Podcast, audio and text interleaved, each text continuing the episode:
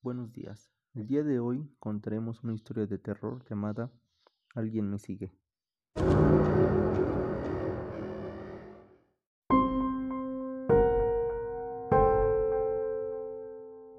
Esta historia pudo ser producto de una sugestión, o bien que algo o alguien se manifestara en ese momento.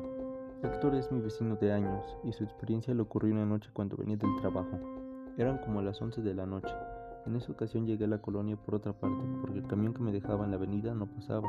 Llegué alrededor de las once y media y tuve que caminar un buen tramo. Venía quitado de la pena, cuando de repente me acordé de los relatos que la gente cuenta sobre fantasmas y apariciones. No sé por qué, pero sentí que alguien venía atrás de mí. Volteaba cada rato para ver si alguien estaba cerca y no había nadie. Este camino, tú lo conoces. En las noches se queda solitario, pues alrededor hay muy pocas casas.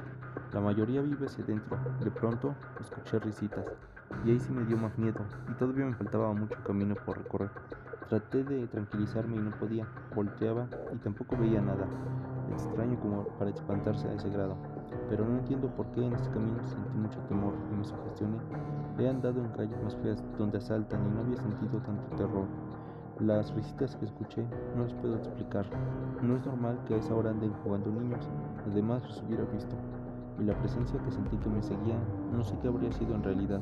He pasado en muchas ocasiones por ese lugar, pero de día.